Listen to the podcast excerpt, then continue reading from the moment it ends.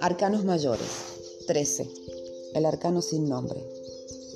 Transformación profunda, revolución.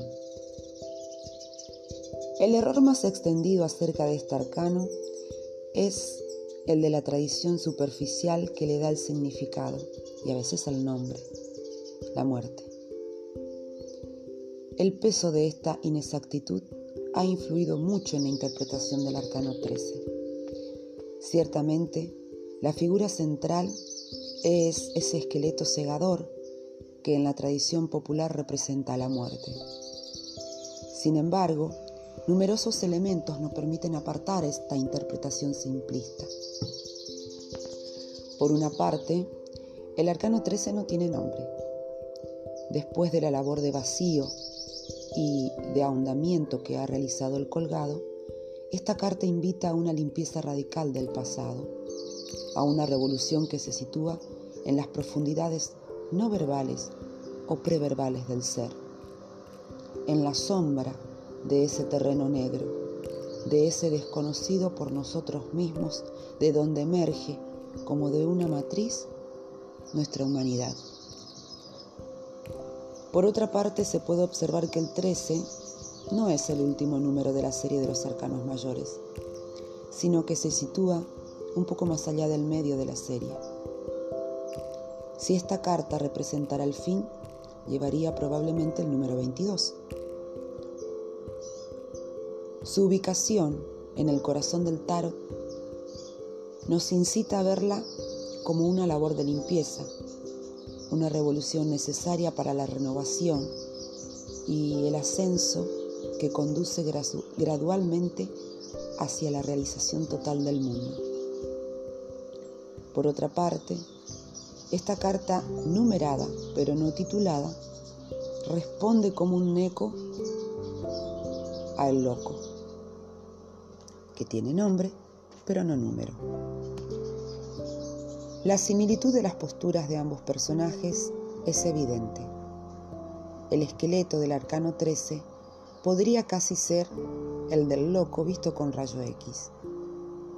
De ello podemos deducir que estos dos arcanos representan dos aspectos de una misma energía fundamental. Pero si el loco es, ante todo, un movimiento, un aporte de energía, una liberación, el arcano 13 evoca una larga labor de limpieza y de purificación, como una labranza o una siega que preparan el terreno para una nueva vida. Una vez más, un indicio evidente nos aleja de la interpretación simplista. Este esqueleto es de color carne, el color de la vida orgánica por excelencia. Se trata del esqueleto que llevamos en nosotros mismos, el hueso, la esencia viva y la estructura de todo movimiento, y no del esqueleto que dejamos detrás de nosotros al irnos de esta vida. Un hueso blanco en el suelo sugiere la osamenta seca, pero incluso ese hueso muerto se muda hacia otra vida, puesto que, con siete agujeros, se presenta como una flauta, un instrumento que espera un soplo para producir su música. Ese soplo podría ser divino. Por todas estas razones, es impensable reducir al arcano 13 al significado de la muerte. En cambio, se puede ver en él una gran transformación, una gran evolución, un cambio radical. El personaje del arcano 13, con su guadaña vital, porque es roja, y espiritual, por el azul claro, está trabajando la naturaleza su propia naturaleza profunda. Sostiene la guadaña por el mango amarillo, color de la inteligencia. El trabajo ha sido deseado, y ahora se lleva a cabo. Naturalmente ese trabajo puede vivirse como un luto. Asimismo, en el proceso del arcano 13, se verá aflorar con frecuencia la ira o la agresividad padecida o expresada. Pero es posible que ese trabajo se efectúe como un estallido, una explosión rápida y liberadora. El arcano 13 corresponde a la emperatriz en la primera serie decimal. Lo impulsa la misma energía vital y sin matices, pero necesaria ante la estabilización que ha aportado el cuarto grado. El paso por el arcano 13 es un proceso de eliminación que labra el ego y lo doma. Ya no se tolera ningún elemento inútil. Los sistemas de valores y los conceptos reductores que nos encierran quedan abolidos y con ellos la complicidad que hasta ahora manteníamos con nuestra no realización o nuestra neurosis.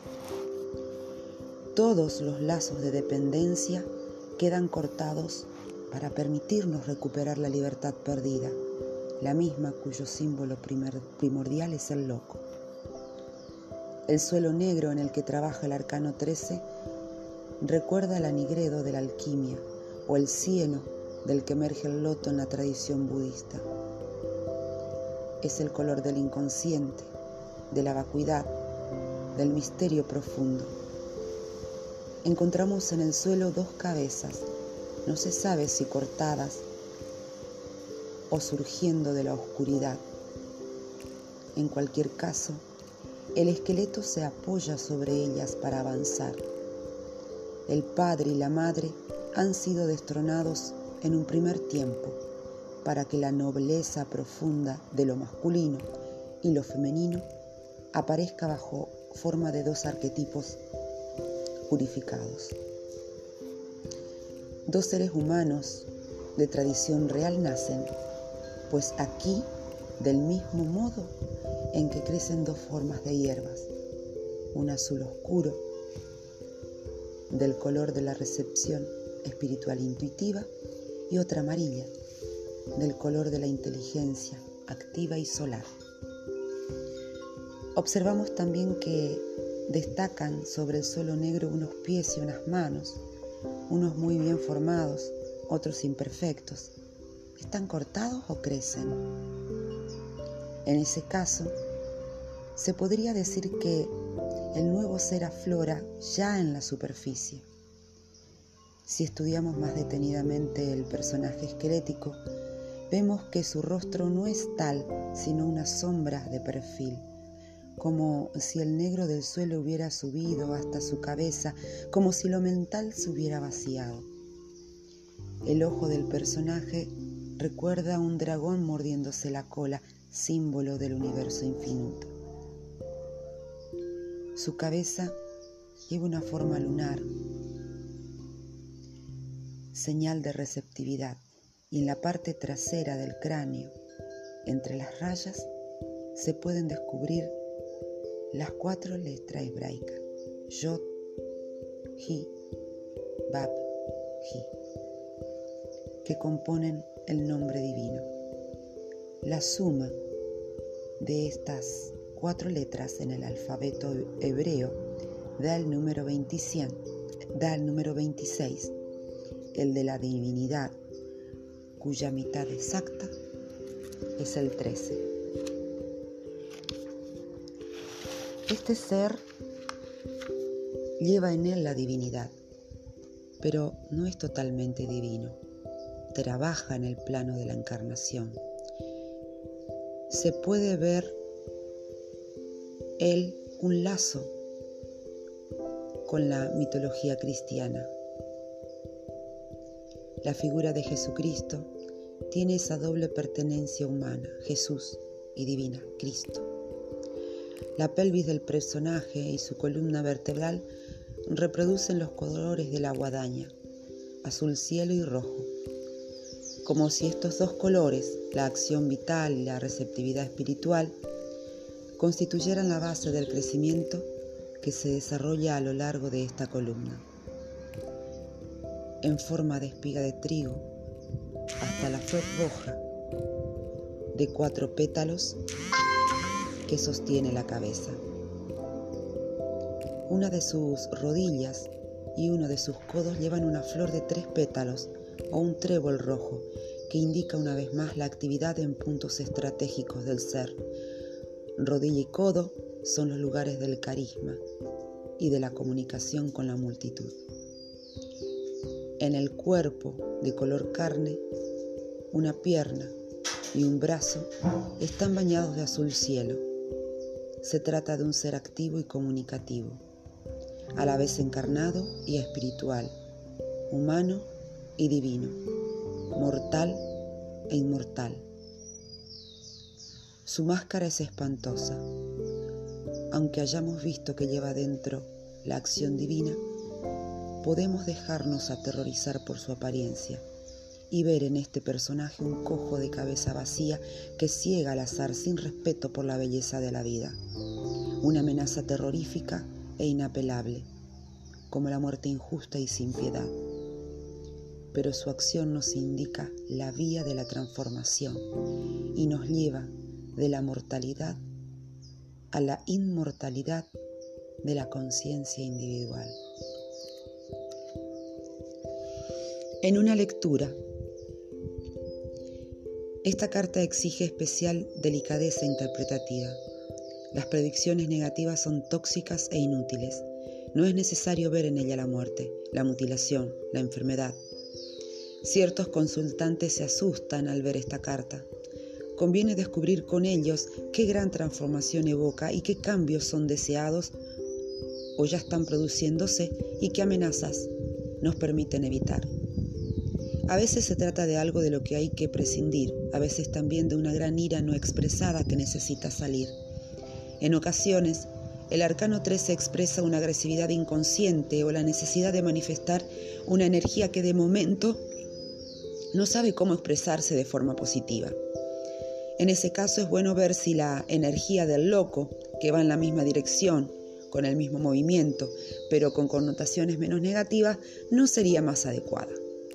Sin embargo, cuando una revolución es deseada, el arcano 13 la trae con una rapidez radical que puede producir un gran alivio. Y si el arcano sin nombre hablara, si te das prisa, me alcanzarás. Si frenas, te alcanzaré. Si andas tranquilamente te acompañaré. Si te pones a girar, danzaré contigo, ya que nuestro encuentro es inevitable. Hazme frente ahora mismo. Soy tu sombra interior, la que ríe detrás de la ilusión que llamas realidad. Paciente como una araña, engastada como una joya en cada uno de tus instantes. Compartes tu vida conmigo. Si te niegas a ello, no vivirás en la verdad. Ya puedes huir al otro extremo del mundo, que yo siempre estaré a tu lado. Desde que naciste, soy la madre que no deja de darte a luz. Alégrate entonces. Solo cuando me concibes, la vida cobra sentido.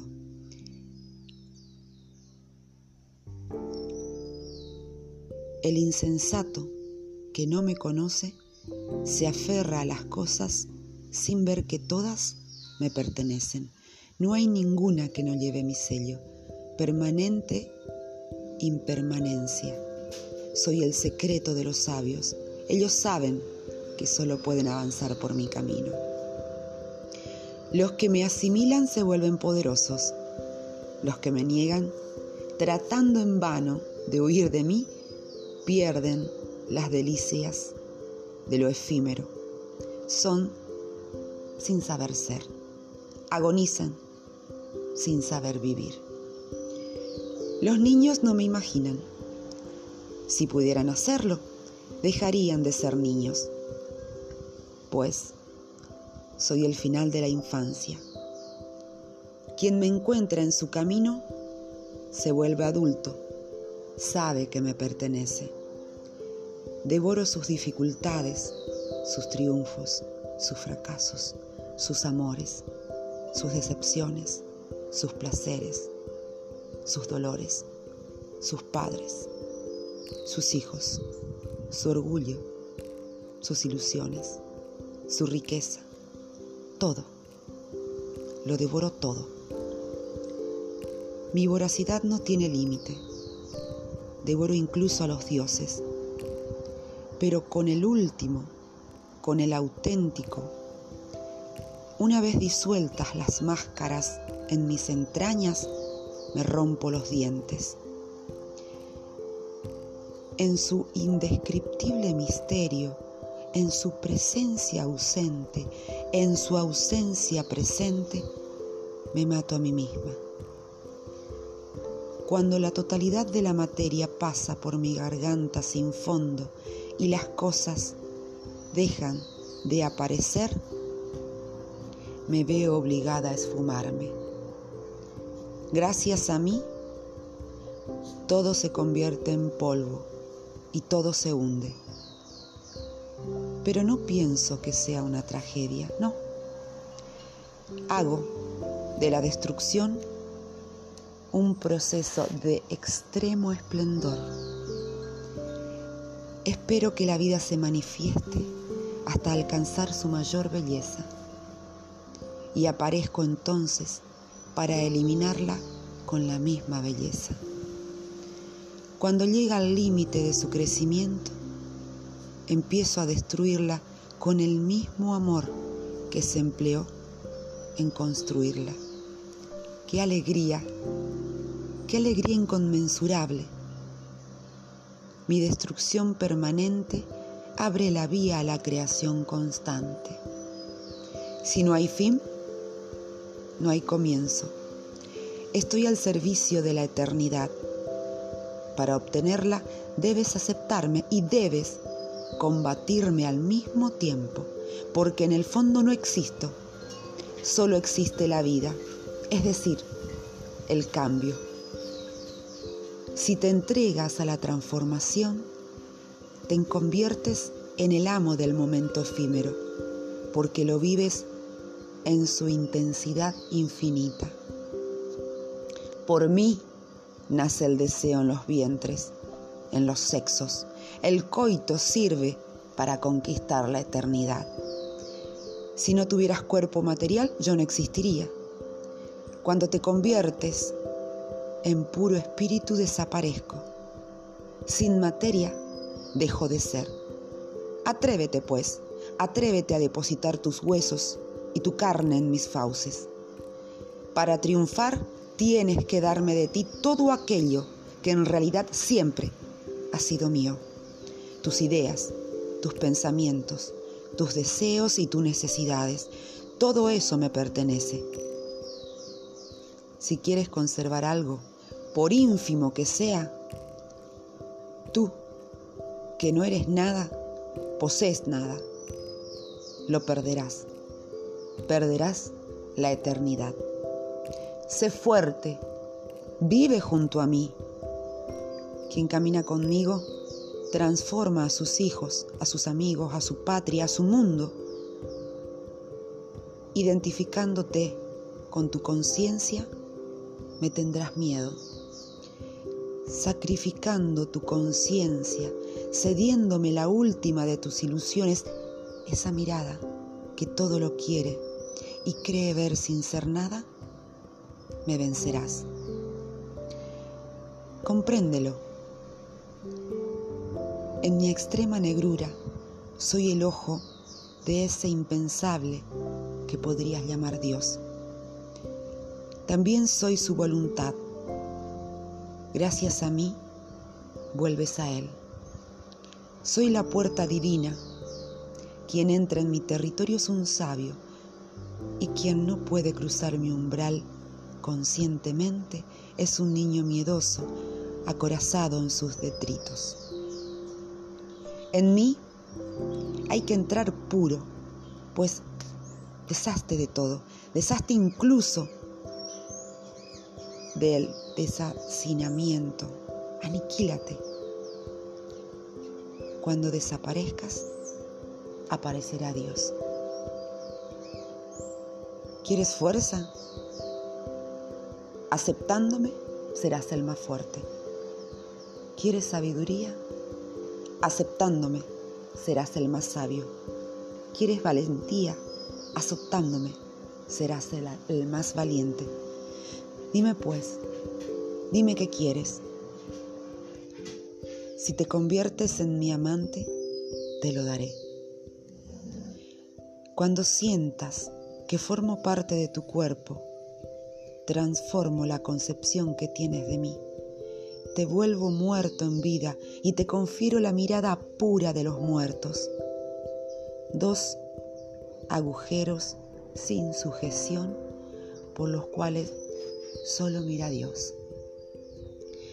El instante es entonces terrible, todo se transforma en espejo y te ves en cada ser, en cada forma, en cada proceso. Lo que llamas la vida se torna danza de ilusiones. No hay diferencia entre la materia y el sueño. No tiembles, no temas, alégrate. La vida, aunque real y efímera, revela su mayor belleza Dándome tu mirada comprenderás por fin que es un milagro estar vivo.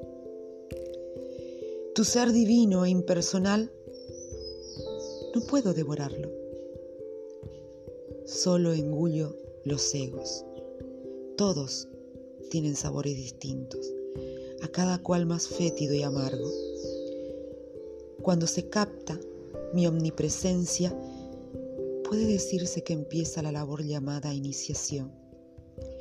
Esta dura hasta que comprendas que no soy de ti, sino que soy tú. No me gusta que se me encuentre antes de hora. Deseo que se me llame en el momento preciso en que se entiende quién soy. Si se me precipita suicidándose, no aporto sabiduría ninguna, pues se me disfraza de vulgar destrucción. No soy una desgracia absurda, tengo un significado profundo. Soy la gran iniciadora, la maestra impalpable oculta bajo la materia. Cuando se me solicita de manera insensata, me enfurezco, se me hace actuar contra mi voluntad. Solo los que llegan a mí con plena conciencia me proporcionan el gozo supremo. Pero la mayoría de los seres ignorantes vienen a mí a través de la guerra, del crimen, del vicio, de la enfermedad, de las catástrofes. Raros son los que alcanzan ese estado de conciencia pura en que me convierto en el apogeo de la realización. Esos, esos siempre me reconocen, mientras que a los demás los sorprendo. El que se resigna, comprende y acepta ser mi presa. Vive con facilidad, libertad y alegría, confiado frente a las, a las agresiones, sin pesadillas, realizando sus deseos, perdiendo la esperanza se pierde también el miedo. No me tiendas la mano, pues la pudriría inmediatamente. Ofréceme tu conciencia. Desaparece en mí para ser por fin la totalidad. Entre las interpretaciones tradicionales de esta carta encontramos la transformación profunda, revolución, corte, eliminar lo que nos impide avanzar, fin de una ilusión, ruptura saludable, revolucionario, ira, agresividad, cosecha, labor de ruptura relativa a una persona o una situación odio, violencia, limpieza, purificación radical, esencia del cambio, trabajo del inconsciente, el rostro destructor de la, de la divinidad, la muerte como máscara de Dios, transmutación, erradicación de lo antiguo para dejar sitio a lo nuevo, trabajo relacionado con el esqueleto humano, movimiento esencial, rayo X, psicoanálisis, persona que acompaña el cambio, entonces. Y entre las palabras claves encontramos cambio, mutación, revolución, ira, transformación, limpieza, cosecha, esqueleto, cortar, avanzar, eliminar, destruir, destruir, rapidez. Gracias.